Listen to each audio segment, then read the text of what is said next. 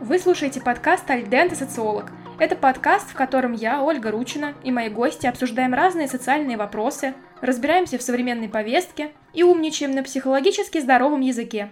Во всяком случае, стараемся. И сегодня со мной будет обсуждать бизнес Дарья Мирошина, предпринимательница, основательница методологического агентства. И, собственно, Даша является представителем поколения зумеров. А я сразу расскажу, что всякий случай, если вдруг кто не знает, а поколение зумеров — это поколение людей, которые родились по разным источникам с 1997 года, 99 2001 То есть вот все, что ближе к 21 веку, можно сказать, что это поколение зумеров. Даша, привет. Привет, Оля. Спасибо, что, что пригласила, что мы здесь собрались. Даша, расскажи, пожалуйста, про свой бизнес. Как ты его построила? Как он вообще функционирует? Сколько тебе лет? Давай начнем с, наверное, первого базового вопроса, сколько мне лет, мне 22. Работаю я, получается, с 16, моему агентству уже 3 года. Получается, что начинала я с репетиторства. Так получилось, что мне просто нужны были деньги в целом, как и всем э, школьникам.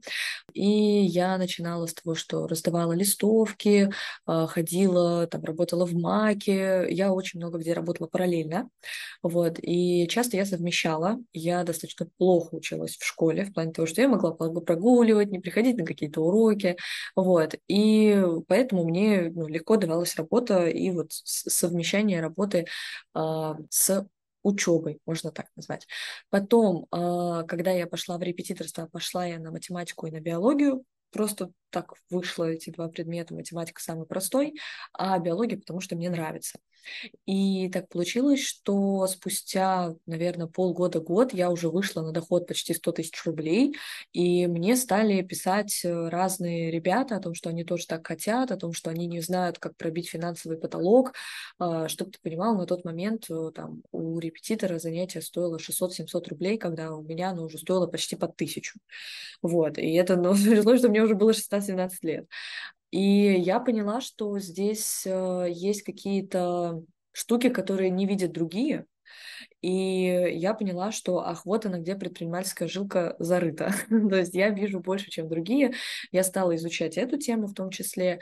И потом э, путем познания себя через психолога, через астрологию, через э, просто общение да, там, со взрослыми людьми, я поняла, что мое мышление, оно предпринимательское, и оттолкнулась я, знаешь, от чего? От того, что первая мысль, которая есть у меня в голове, это то, что я знаю, а, где найти людей, которые могут сделать работу лучше, чем я.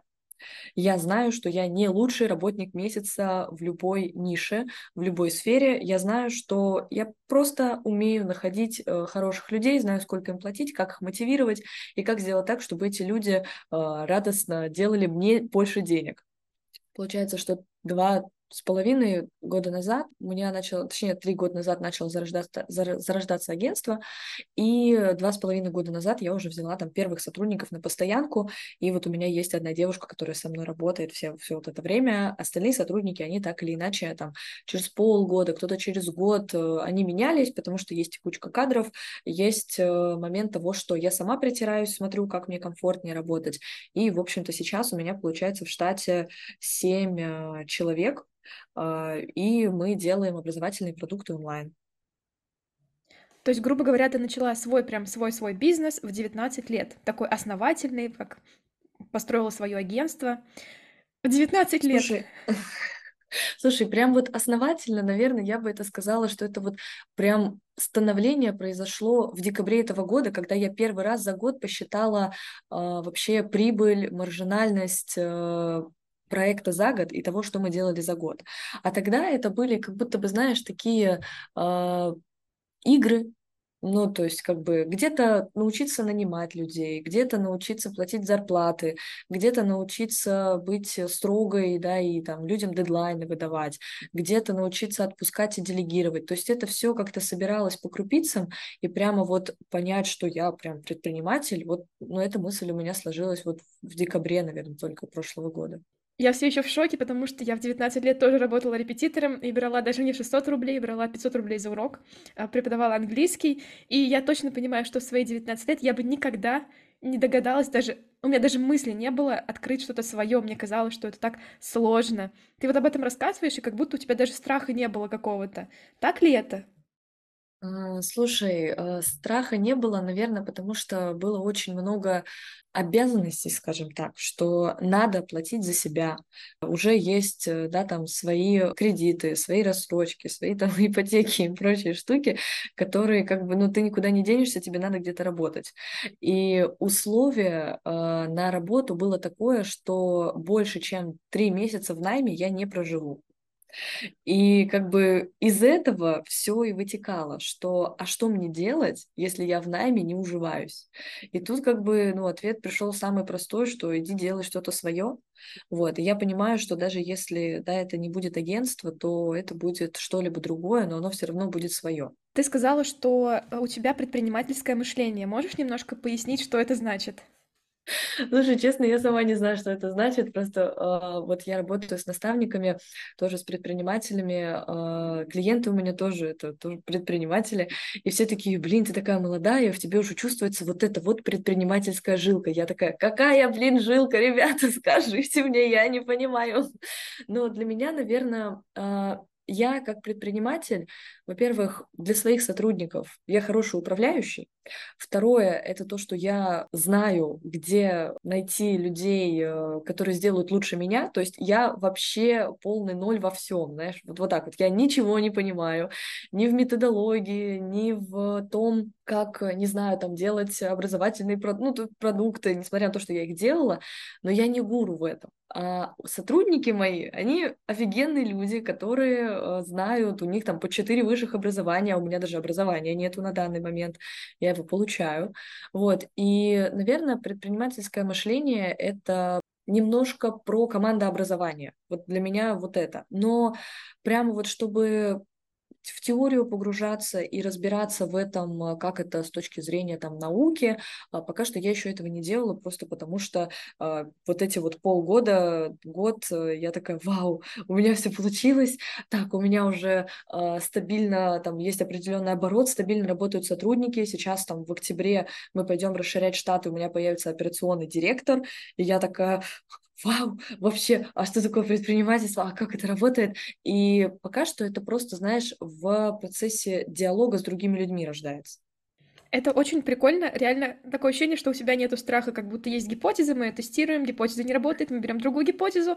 Слушай, ну страхов много на самом деле. Если uh-huh. вот так вот углубляться и перечислять, я не просто так э, работаю с психологом, там, с коучами и общаюсь э, со взрослыми друзьями, потому что, ну, самый большой страх, который был у меня в 16 лет, страх э, того, что я маленькая. И недавно э, мы взяли новый проект, я всегда в проект захожу э, сначала как э, ну, как, как руководитель, как то, что посмотреть вообще, что происходит. И, в общем, я там познакомилась с одной женщиной, которая, ей там 40 плюс было. У меня нету предрассудков в плане возраста. Если хоть человеку 10 лет, я тут недавно смотрела видос, как парень 10 лет купил машину. То есть я вообще ко всем очень классно отношусь. У меня все, все сотрудники 30 плюс. И тут мне девушка говорит, что Даша, вообще-то тебе 20 лет, а я 20 лет только в методологии. И ты будешь меня сейчас учить, и ты будешь мной руководить. Я типа не потерплю, чтобы какая-то малявка это делала. И я просто выпала. Я сижу, я такая, офигеть. Первый раз за вот все вот эти вот года мне такое сказали. И слава богу, я уже, знаешь, это проработанная в терапии. Я говорю, ну, коллеги, извините, здесь, к сожалению, только психолог поможет человеку. А сейчас уже, конечно, есть страх э, кассового разрыва и какого-нибудь, э, не знаю, увольнения суперважного человека, которого потом нужно будет искать. В целом страха масштабирования уже такого нету. А вот мы коснулись темы эйджизма. Я напомню слушателям, что эйджизм — это дискриминация по возрасту. Получается, ты с ней однажды столкнулась. Но здесь еще добавляется, наверное, такой фактор, что ты девушка. И типа как юная девочка может учить каких-то взрослых дядек? Было ли такое у тебя, что э, тебя дискриминировали не только вот по э, возрасту, но еще и по гендеру? Конкретно меня, наверное, нет, Хотя вот последний клиент такой достаточно, ну, абьюзивный, недостаточно, он прям супер такой манипулятивный, и он там мне говорил, что вот женщины, у них другое мышление, они не могут просто взять и сделать э, какой-то бизнес-проект, им обязательно нужно что-то придумывать, какие-то вот эти вот их медитации, отдохнуть, бизнес так не строится. И я этого человека, э, скажем так, распаковывала, да, интервьюировала, узнавала вообще, кто он. И когда я это услышала, я такая, блин, ну, наверное, да. Но он еще такие причастные, причастные обороты использовал, что я такое, блин, ну, наверное, да, женщина так не может. А потом, ну, потом в процессе диалога я уже поняла, что он сам по себе э, просто других э, взглядов, которые не совпадают с моими, но так, чтобы прям вот, что я женщина, конкретно меня, наверное, нет. Но моих сотрудников, да, причем бывшие сотрудники. Это была очень э, интересная история, когда мой бывший сотрудник, парень 20 лет, тоже плюс-минус самый молодой парень из всех, который со мной работал, моей э, нынешней сотруднице в процессе диалога э, он ей сказал, что будет чему-то обучать кого-то, и она говорит, интересно, и дальше он ей отвечает следующее сообщение. Ну, конечно, 30-летней женщине тяжело понять, что ее будет учить чему-то 20-летний парнишка. И я такая, что, господи, этот человек работал у меня в команде, серьезно, бок о бок с этим человеком, и он говорит о том, что 30-летней женщине что-то будет тяжело понять. И, ну, я, я посмеялась, и, в общем-то, немножко взгрустнула, что, во-первых, такой человек со мной работал, вот, а во-вторых, что такое, ну, мне кажется, это не, неприлично в целом такое писать. Но я с таким не сталкивалась. Это здорово, что ты с таким не сталкивалась, и больше всего меня радует, что у тебя нету как будто в голове деления, что бизнес может строить либо мужчина, у которого определенный склад ума, или там женщина, которая хочет уйти только в духовность. Ну, наверное, каждый может выбирать, какой бизнес ему строить. И нет такого, что если ты женщина, ты должна построить студию йоги, а если ты мужчина, ты должен построить нефтяной завод. Ну, то есть, в чем проблема? Можно и так, и так. И в тебе вот я ярко это вижу. Еще у меня была такая мысль, э, ты рассказала, что эм, занималась с психологом, что ходила к астрологу, то есть э, с наставниками работаешь, как будто зумеры, новое вот это поколение. Мне кажется, я не зумер по какому-то в такому внутреннему ощущению, а, какие-то более вы открытые, более свободные. Чтобы слушатели меня сейчас понимали, э, у Даши косички такого голубого такого цвета. Афро. Это, да, афро-косички. И ну, как бы это вообще разрыв шаблона, потому что в голове предприниматель или предпринимательницы это обязательно э, этот костюм тройка, чтобы ты ходила с портфелем или юбка-карандаш. А тут сидит реально молодая девушка, у которой достаточно успешный бизнес. Ты давно уже в этом вертишься. Вот как на твой взгляд, это ты такая уникальная или в целом поколение более э, свободное? Слушай, я здесь э, точно скажу, что психология вот этого, да, первого впечатления, она точно имеет место быть. И когда я выхожу на встречу с большим заказчиком, клиентом, я, конечно, выхожу как э, взрослый человек, который говорит умными словами. И это не вопрос того, чтобы показаться лучше или показаться умнее, а того, чтобы ну, симпонировать человеку, да, там зеркальные нейроны какие-то у него перенять и показать ему, что я свой, все нормально, мы будем работать, э, ты точно меня поймешь, и я точно пойму тебя. Потому что взрослым людям так или иначе важно, чтобы была вот эта вот костюм тройка, юбка в пол, и вообще ты монашка святая, никуда от работы не уйдешь. Вот. Но во-первых, э, тут э, нужно важную такую пометку сделать. Я работаю онлайн. В онлайне как будто бы уже немножко стерлись все равно границы того, как ты выходишь в Zoom. А, я вот, блин, я сейчас вспомнила, я работала с предпринимателями, это было два года назад. Это был бизнес-акселератор, э, это такая курс для предпринимателей, в общем, там была интересная история. Мы вышли в офлайн. А, я проводила мероприятие, была там а, типа а модератором, то есть мне нужно было ручки принести, тетрадки, там кого-то найти. И у меня были тогда розовые волосы, прям вся башка розовая. Я пришла в э, кожаной юбке, и в топике. Это было лето. А, это было наше последнее мероприятие, оно было закрывающее. Мы все рассаживались, готовились. Я встала на сцену, сказала, что, типа, там, дорогие коллеги, дайте мне, пожалуйста, там, какой-то листок бумаги, что-то такое. И когда я спустилась со сцены, ко мне подошла управляющая, есть разные бизнес-акселераторы, и это мой бизнес, я могу об этом говорить. А, мой бизнес делал бизнес-аксель, и там есть девушка, которая всем этим управляла. И она ко мне подходит, отводит меня в сторону, и она мне говорит такую неприятную фразу, что-то типа из разряда «спрячь свои розовые волосы отсюда», и какое-то оскорбление она мне сказала. И я такая, что? Этот человек последние три недели со мной общался супер мило, ни разу мне не сказал что-то про мои вол- розовые волосы, она меня видела, а тут когда пришла э, вся делегация, чтобы смотреть на результаты да, наших предпринимателей, когда пришел вот, там э, директор э, мой бизнес, она вдруг такая говорит, ты видишь, тут сидит директор, типа быстро спрячься, чтобы тебя никто не видел. Я очень сильно выпала, я тогда подошла к нашим руководителям. А, ко мне подошли руководители и говорят, Даша, что ты сидишь? Я говорю, меня выгнали. Он такой, кто? Я говорю, ну вот эта женщина. Он такой, почему? Я говорю, потому что у меня розовые волосы. Все. И вот, вот тогда я, конечно, столкнулась с э, подобным. Больше Слушай, да, наверное, какой ты, такие люди в работе к тебе и притягиваются. И вот здесь, когда ты сам свободный внутри, то к тебе и притягиваются свободные такие же люди. И тут возраст вообще не имеет значения. Но у меня, например, есть установка в голове, что как будто бы тоже там, знаешь, 30-летний человек не может быть инфантильным что как будто бы вот он точно должен э, а, все делать структурно, по линеечке, выверенно, тем более, если он предприниматель. Такое у меня есть, и иногда я сталкиваюсь с этой ошибкой мышления, когда человек построил какой-то успешный бизнес, и тебе сразу кажется, что он точно что-то знает, а потом ты с ним в процессе диалога понимаешь, что да он точно такой же, как и ты, просто у него есть деньги. Все.